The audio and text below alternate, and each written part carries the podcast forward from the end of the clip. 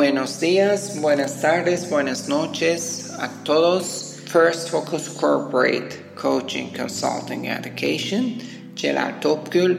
Hoy vamos a analizar las etapas efectivas del manejo del conflicto. En la interacción personal, la percepción es más importante que la realidad. Los pensamientos o percepciones afectan directamente nuestro comportamiento, actitud y comunicación ante una situación de conflicto. Si un conflicto se construye por medio de la comunicación, el modo de deconstruirlo será también un proceso de comunicación eficaz. ¿Cuáles son las etapas efectivas? Etapa 1. Reconocer que el conflicto existe. La aceptación del conflicto. El reconocimiento del problema. Y dar la bienvenida a este conflicto. Los miembros del equipo efectúan comentarios y sugerencias en un tono muy emocional atacan las ideas de otros antes de que puedan terminar de expresarlas. Se acusan entre sí de no tener un entendimiento sobre las cuestiones de fondo. Aquí observamos los siguientes comportamientos. Acción competitiva, posiciones rígidas y compromiso emocional. Acción competitiva. Los miembros del equipo entran en un juego ganar o perder, prefieren ganar antes que resolver los problemas. Posiciones rígidas. Los miembros del equipo no ven ninguna necesidad de arribar a objetivos compartidos. Endurecen sus posiciones, disminuyen su comunicación y limitan la interacción bilateral. Compromiso emocional. Los miembros del equipo se aferran emocionalmente a sus posiciones. Las respuestas exitosas al conflicto. Una directa canalización de energía para resolver el problema trabajando en equipo. No reaccionar emocionalmente ante una situación del conflicto. No ignorar una oportunidad de mejora, no perder una experiencia de un aprendizaje colaborativo, no tener miedo al conflicto, porque ignorar no hace que el conflicto se desaparezca. Reconocer que el conflicto existe con una actitud que permita a demostrar nuestra intención de resolverlo y entregar nuestra colaboración y buena voluntad forman la parte esencial de esta etapa. Etapa 2. Identificar el conflicto real. En otras palabras, la descripción del problema, la definición del conflicto, de dónde viene este conflicto, analizar sus antecedentes, qué hubo, qué pasó, qué ocurrió, qué situación nos llevó a este conflicto. Comprender qué significa la misma situación para la contraparte. Comprender las percepciones que tiene la contraparte hacia la misma situación, el conflicto, el problema o los objetivos. Comprender el estado emocional de la contraparte identificar las razones por las cuales la negociación o la resolución del problema es indispensable para la contraparte. Comprender las necesidades y las expectativas de la contraparte. Identificar la causa real de un conflicto es más difícil de lo que parece.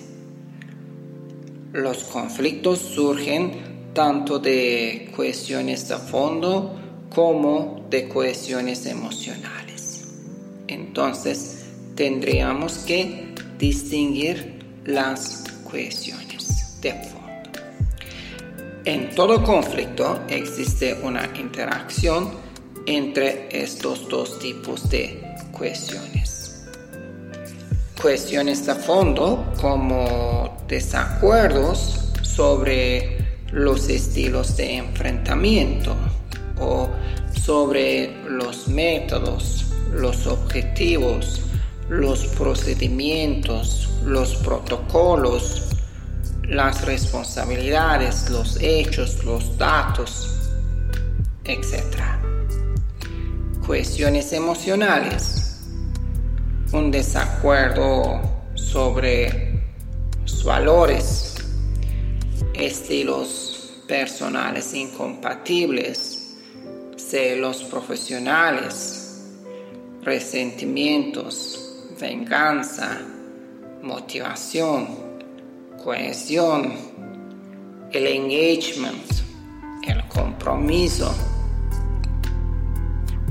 amenazas, etc. ¿Cuál es el origen del conflicto? ¿Qué tipo de conflicto tenemos? ¿Es un conflicto de información? ¿Es un conflicto de intereses? ¿Es un conflicto de valores? La descripción del conflicto para entender e identificar el conflicto real. Etapa 3 poner nuestra atención a todos los puntos de vista con concentración eficiente. Ok, cada punto de vista es una descripción del mismo problema en distintas maneras, por lo tanto, no ignorar a ningún punto de vista. Para resolver un conflicto, Primero, hay que comprender ambos puntos de vista sobre el problema. Verificar que las opiniones sean entendidas, interpretadas y hay que evitar debates sobre quién tiene o no la razón. Discutir sobre cómo el conflicto está afectando el desempeño de todos. Ayudar a las partes interesadas para que estén conscientes sobre las implicaciones del conflicto. Concentrarse en los hechos y conductas, no en los sentimientos o las personalidades. Ayudar miembros del equipo a identificar similitudes en vez de diferencias. Enfatizar las fortalezas permite a ambas partes moverse en un terreno común. Entonces, poner nuestra atención a todas las percepciones, a todas las interpretaciones. En otras palabras, a todos los puntos de vista, me ayuda para entender cuál estrategia o manera es lo más conveniente nosotros para resolver tal conflicto. Etapa 4. Explorar la manera de resolver el conflicto. Diseñamos la estrategia para saber cómo llegar al acuerdo. Explorar la posición de cada persona abre canales de comunicación y involucra a los demás. Una discusión abierta puede ampliar la información significativa y las alternativas disponibles. No se puede obligar a dos personas a agradarse, pero deben ser capaces de trabajar juntas. Poner en la mesa las fortalezas de cada miembro para una acción de co-creación es la clave principal para trabajar en equipo sin conflictos o con conflictos productivos. Etapa 5. Lograr acuerdo y responsabilidad para una solución. Ayudar a los miembros en discordia a trabajar juntos para solucionar su problema. Es indispensable que todos los miembros del equipo queden con lo más de acuerdo posible con la situación. Y esto debe lograrse mediante una sesión conjunta de resolución de problema. Nadie puede decir por sí solo al otro o a los otros cómo resolver el problema. No se puede forzar el acuerdo. Porque el acuerdo debe de ser un producto de una co-creación. Hay que visualizar cómo sería la nueva situación después de haber resuelto el problema y haber superado el conflicto. Hay que visualizar el impacto positivo que tendrán ambas partes gracias a la solución, el acuerdo, la propuesta de valor que creamos. Hay que visualizar las implicaciones y repercusiones que van a tener ambas partes si seguimos teniendo el problema no resuelto sin tener un terreno común. Etapa 6. Programar una sesión de seguimiento a fin de evaluar la resolución y nuestro desempeño en este proceso. Cuando los miembros de un equipo saben que van a ser considerados responsables de la ejecución de un compromiso, es mucho más probable que se atengan a él. La resolución exitosa de conflictos requiere tiempo, ideas y paciencia. La negociación inicia cuando tengamos un acuerdo concreto y el compromiso que tenemos con el acuerdo.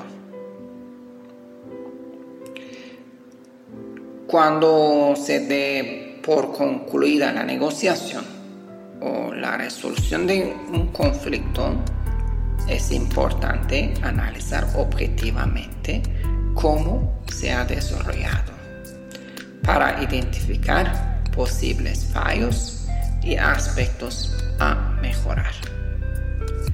son las seis etapas para realizar una co-creación que nos lleva a un acuerdo.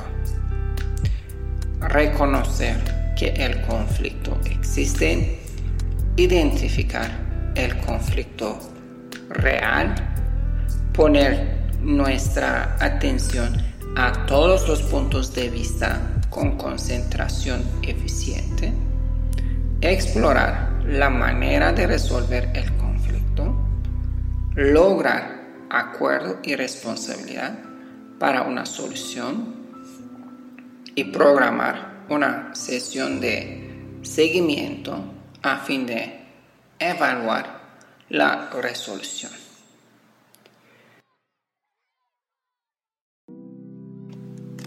¿Cómo llegaríamos a una solución con una estrategia llamada estar a través de las etapas que mencionamos?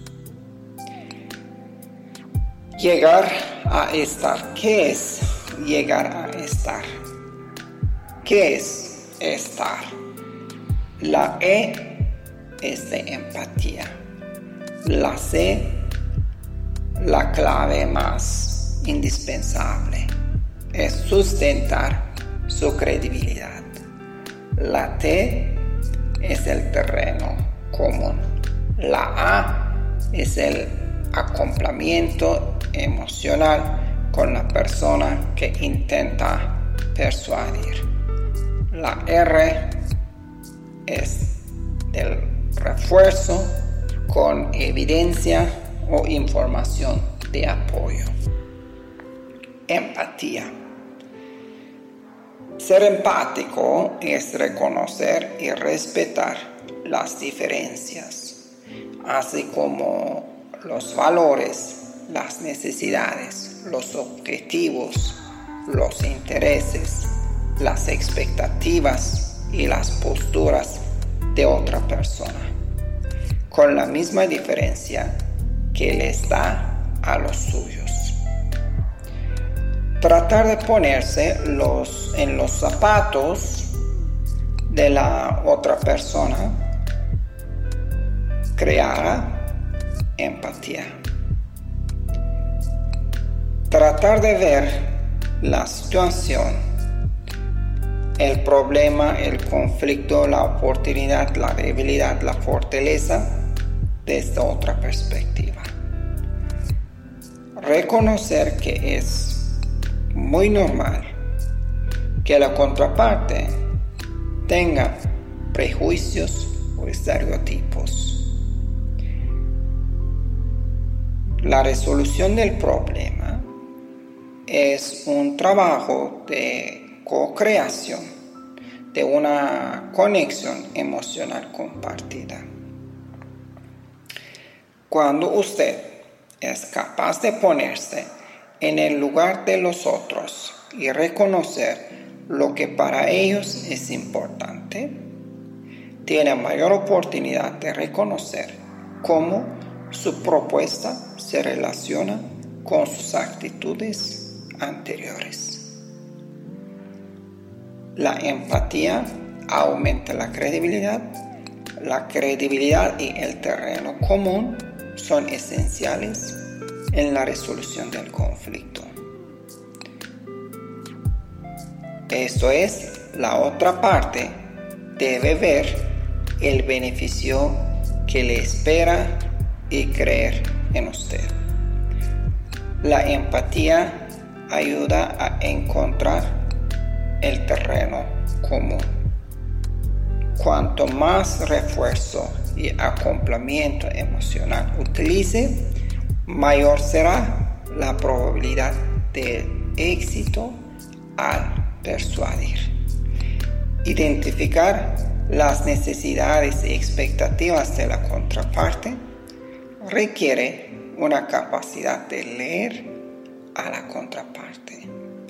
Para poder leer, es esencial establecer la comunicación con empatía. Sustentar su credibilidad. Siempre se trata de usted. Usted es el factor decisivo en el esfuerzo de persuasión. Es quien está presentando el razonamiento y el respaldo. Quien está metiéndose en las emociones del otro. Transmitir la autoconfianza a la contraparte requiere que uno tenga un autoconcepto positivo de sí mismo, una autoevaluación positiva sobre sí mismo y la capacidad de autorregularización con sus propias emociones. El conocimiento, la autoconfianza, el autoconcepto positivo, el autoimagen profesional y personal son los pilares para transmitir la credibilidad de su palabra y su pensar. Si no confían o creen en usted, no podrá persuadir. Su credibilidad proviene de su habilidad, su conocimiento del problema y los asuntos relacionados con su postura, su enfoque, la confianza que transmite y su reputación.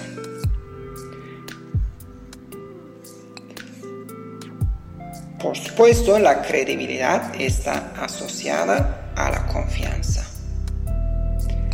La confianza basada en la el conocimiento y la identificación es importante para la comunicación persuasiva en una situación de conflicto.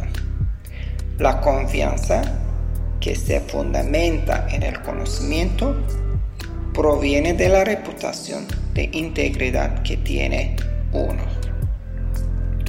La confianza fundada en la identificación es la más fuerte y proviene del entendimiento, el respeto, la empatía y la conexión emocional entre las partes. Terreno común.